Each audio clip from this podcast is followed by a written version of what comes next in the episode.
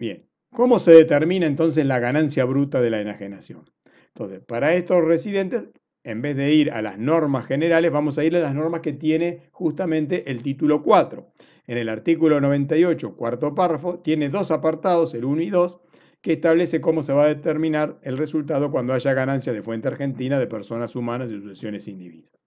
Si los sujetos no son personas humanas y sucesiones indivisas, para determinar la ganancia bruta de estas situaciones que también están alcanzadas, pero a las alícuotas que vimos del 30 y o 25% en el año 2021, vamos a tener que ir a mirar el artículo 65 y siguiente que lo vamos a estudiar ya para el próximo parcial.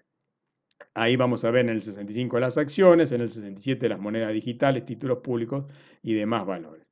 En el caso de las ganancias de fuente extranjera, como que tampoco van al impuesto cedular, se va a tomar las mismas normas de estos artículos 65 y 67 y se van a convertir al tipo de cambio de enajenación que tiene el artículo 155 de la ley.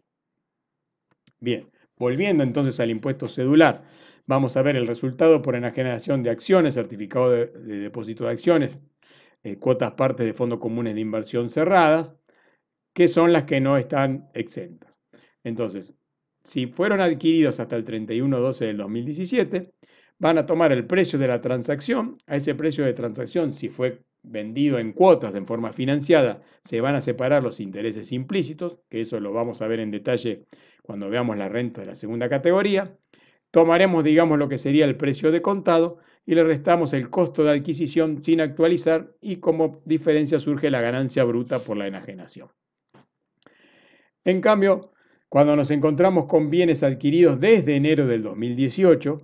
bien, aun cuando estas rentas están alcanzadas todas sin importar la fecha en que se adquirió el derecho, es decir, adquiridas antes o después, como vimos en nuestros cuadros anteriores, siempre van a estar alcanzadas, la diferencia está que si los bienes se adquirieron en el 2018, al precio de transferencia de contado neto de los intereses implícitos, le vamos a descontar el costo de adquisición actualizado por el índice de la ley general del artículo 93 desde la fecha de adquisición hasta la fecha de transferencia y de ahí surgirá la ganancia bruta por la enajenación. Ya si esas enajenaciones que estamos vendiendo las, este, se incorporaron al patrimonio del enajenante como acciones liberadas, entonces no descontaremos el costo computable, será igual a cero. Si son dividendos en acciones liberadas recibidos desde, enero del 2018, el mismo tratamiento se va a dar porque no van a estar nunca grabados en cabeza del accionista, porque lo que están grabados son los dividendos en especie y en efectivo que tienen las tasas que vimos del 7% y 13%. Bien.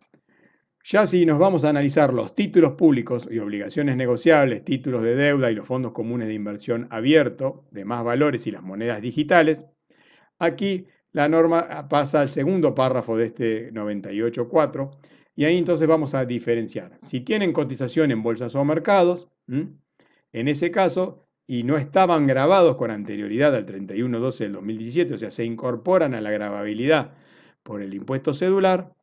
se va a tomar el precio de transferencia de contado menos los intereses implícitos y se va a descontar el último costo de adquisición o valor de cotización al 31-12 del 2017. Es decir, si yo lo compré en el año 1994, entonces voy a tener que comparar el precio de ahora con el de 1994, la norma pretende que para este, no grabar resultados que tienen que ver con una diferencia de precios de años en la que la renta no estaba alcanzada, a los efectos de garantizar de alguna manera derechos adquiridos, se dice que en vez de tomar el costo de adquisición, se tomará la cotización al 31.12 o la última compra, si hice varias compras a esa fecha, de las dos elegiré el mayor, o sea que tendré el costo más alto, con lo cual la ganancia será la menor posible de estos dos costos para calcular el resultado por títulos públicos, obligaciones negociables y fondos comunes de inversión abiertos. La diferencia que haya por diferencia de cambio, por ajuste, va a estar exenta entre ese último costo de adquisición al 31.12 y el valor de adquisición a la fecha de compra. Ese resultado entre, supongamos que lo compré en el año 93 hasta el 2017, no va a quedar alcanzado por el impuesto cedular. Bien, en el caso de mm, títulos públicos este, que fueran adquiridos después del 1.1 del 2018, y estos se compraron en moneda nacional, se tomará el precio de transferencia de contado menos los intereses y ahí sí directamente se tomará el costo de adquisición en moneda nacional directamente porque ahí entendemos que ya estamos en un contexto donde no estamos lesionando derechos adquiridos porque fueron adquiridos ya sabiendo que regía la ley 27430 y de ahí surgirá la ganancia bruta por la enajenación. En el caso que hayan sido comprados en moneda extranjera con cláusula de ajuste después de enero del 2018, recuerdan el caso anterior que describíamos era cuando se trataba de moneda nacional, también tomaremos el precio de transferencia menos los intereses implícitos. Aquí recordar que si estamos en cláusula de ajuste o moneda extranjera, los intereses implícitos van a ser intereses reales, porque estamos hablando de algo en dólares, vamos a hablar de una tasa de interés del 5% anual o del 3% anual y no del 50% anual como sería una tasa en pesos para sacar el valor de contado.